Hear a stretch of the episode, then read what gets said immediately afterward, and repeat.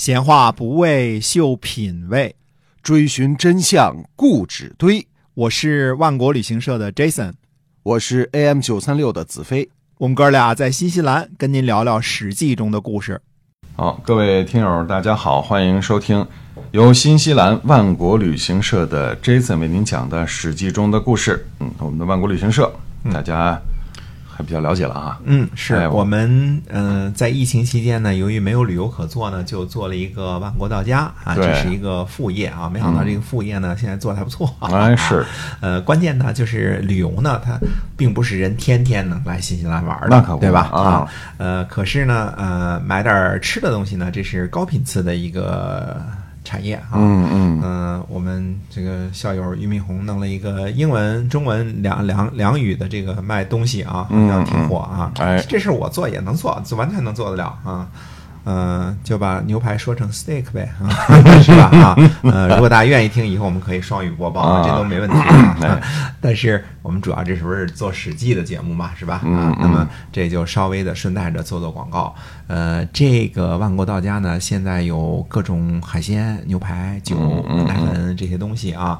呃，现在商家呢对我们也非常好，经常给我们做赠品，一赠就赠好多四百克啊，牛排什么之类，赠四百克啊。嗯买个几十块钱的东西赠四百克啊。不方便的地方呢，就是反正它纽币标价，不过纽币标价呢，您算一算也就算清楚了，四点四，对吧？我相信您的小九九都很好啊，这个价格其实一点都不贵哈。哎，不会做成困扰的，嗯，比中国的超市不贵啊。没错儿这么跟大家说啊，怎么买呢？就关注我们的微信上搜“万国到家对的，就可以了质量保证。”，嗯然后选“直邮中国”那栏儿是吧哎，嗯，好，好，我们接着讲史记中的故事啊。好的。呃，上回我们说到呢，魏王豹反了，刘邦呢没办法，就派郦姬呢去说和。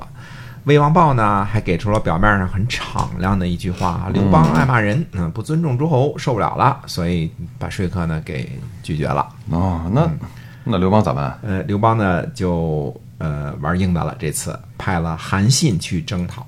注意啊，哦这是这一阶段时间以来啊，从什么呢？从呃刘邦败将。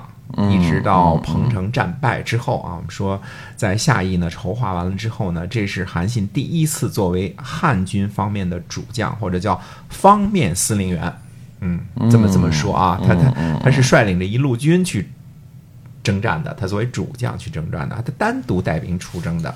呃，现在呢，很多人说呢，说韩信明修栈道，暗度陈仓啊，这其实应该是刘邦啊。哦，呃，然后呢，带兵还定三秦，这其中也没有韩信什么事儿啊。嗯说韩信呢去带着跟着刘邦去攻陷彭城，这基本上也可以肯定没有。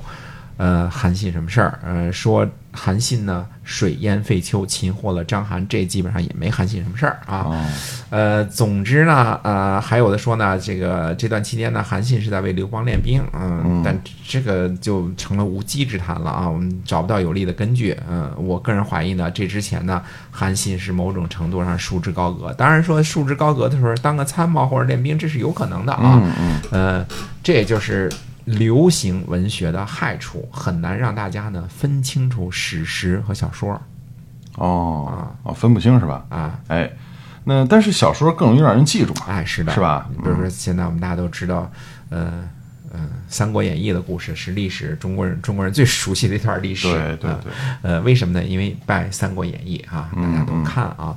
呃，《三国演义》当中呢，刘备三顾茅庐之后呢，史书上说呢，说刘备啊得到诸葛亮如鱼之得水也。嗯，那就之后就言听计从，君臣相处甚欢，是吧？嗯，可是根据易中天先生的研究呢，事实上呢，很长时间内诸葛亮都没有得到刘备的重用哦，啊。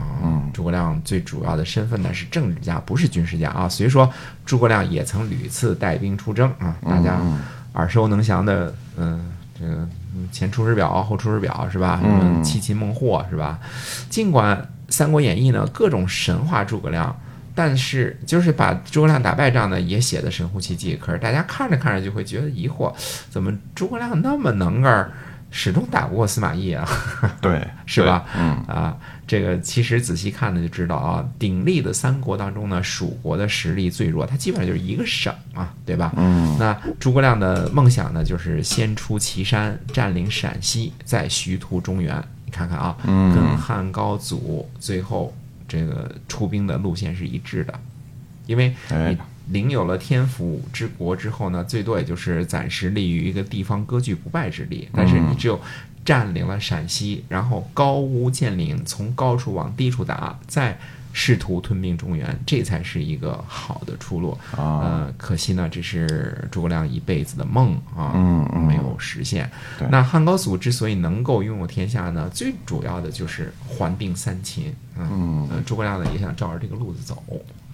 那刘邦占有陕西和四川，然后建立了很牢固的根据地，他的日子是比诸葛亮好过的。那是啊嗯，啊，我们这儿说的是呢，看历史的时候呢，分清楚史实和小说是件超级重要的事情啊。对在这一点上呢，当代中国人都应该感谢易中天先生啊，因为易中天先生之前呢，从未有人强调过这一点儿。哎今天扯得远了点儿啊。嗯这次这个我们说刘邦呢派韩信出征魏王豹，就是在贯彻呃刘邦与张良在下邑的谋划，给了韩信兵权。因为张良说什么呀？说您的诸位大将当中，只有韩信能独当一面。嗯啊，这次呢，刘邦让他独立指挥作战。啊，就是因为张良的这个劝谏，只有他能够独当一面，就是帅才。啊，嗯，那这个韩信出征魏王豹的结果怎么样？呃，韩信出马一个顶俩，别说啊，这个魏王豹绝对不是对手啊。很快，韩信呢就平定了山西，把魏王豹魏王豹呢给抓回来了。呃刘邦呢倒是也没杀魏豹，呃，当然也不会重用他了。不过呢，征讨魏国呢不过是韩信牛刀小试而已。韩信是之后这段时间的主角之一。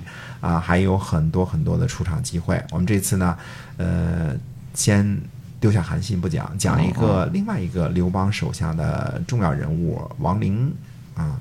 首先呢，王陵也是沛县人，嗯、是刘邦的老乡。嗯，在沛县的时候呢，就是个豪杰。那时候呢，刘邦尚未崛起，他把王陵呢当做兄长来侍奉。哦，那见面得叫王哥呗。哎，没错，王哥，哎，这样的啊，呃，史书上呢说王陵呢少文，嗯，少文的意思呢就是，嗯，不怎么不怎么文绉绉的，啊，呃，反倒呢是喜欢呢有话直说，有豪侠之气。那后来呢，刘邦带兵攻入咸阳的时候呢，王陵也聚集起了数千人，割据在南阳，不肯跟着刘邦去攻秦。从这段记录呢，我们看出王陵这支人马呢，应该不是刘邦的直属人马。那如果是的话呢，呃，有可能呢，比如说刘邦留下来镇守南阳的，看起来不像这么回事儿。对，因为南阳盆地的地理位置呢非常的重要啊，它是以前，呃，它是楚国跟所有国家之间的这个一个过渡的这么一个非常重要的一个地理位置。嗯，所以这王陵是并未跟随刘邦入关。是的，嗯，后来呢，刘邦呢跟项羽开战，王陵呢带着兵呢归附了刘邦，可见呢，王陵这支军队呢是相对独立的，嗯，呃，但是呢偏向刘邦，因为都是沛县这个老乡嘛，老乡啊嗯，结果呢，这个项羽呢就把王陵的老母亲给抓了起来，啊。把他安置在军中。那项羽呢想借着王母收服王陵，嗯，哎，这招管用吗？呃，中国是提倡孝道的国家嘛，嗯就是到了秦朝，人人都说秦暴政的时候呢，那秦大家看出来也还是提倡孝道的，对吧？对对对，呃，王陵听说之后呢，就马上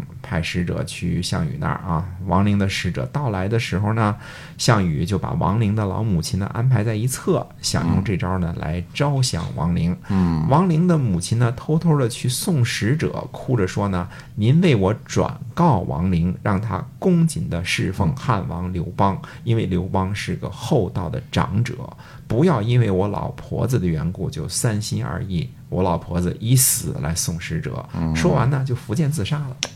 嘿，这个老太太真够刚烈的啊！嗯、绝对刚烈啊！那这下这个项羽的计策都泡汤了。项羽一怒呢，就是把这个呃老太太啊给烹了啊。哦，那项羽确实有他很暴虐的一面啊。哎，这下那等于把王陵给恨死了吧？就对死心塌地的这个归顺刘邦了。后来呢，成了孝惠帝时期的汉的宰相嗯嗯，我们说这个桥段，大家看着是否很眼熟啊？好像跟走马见诸葛的这徐庶的故事差不多，是呃，吧？几乎是照抄啊。嗯呃，但是最早的版本在这儿呢。后来徐庶那段啊，大家《三国演义》看那个走马见诸葛的徐庶啊，那段是编的啊，改编的。而真实的历史记载当中呢，徐庶的妈妈被曹军抓去了，所以徐庶呢马不停蹄的辞别刘备，去了曹营啊。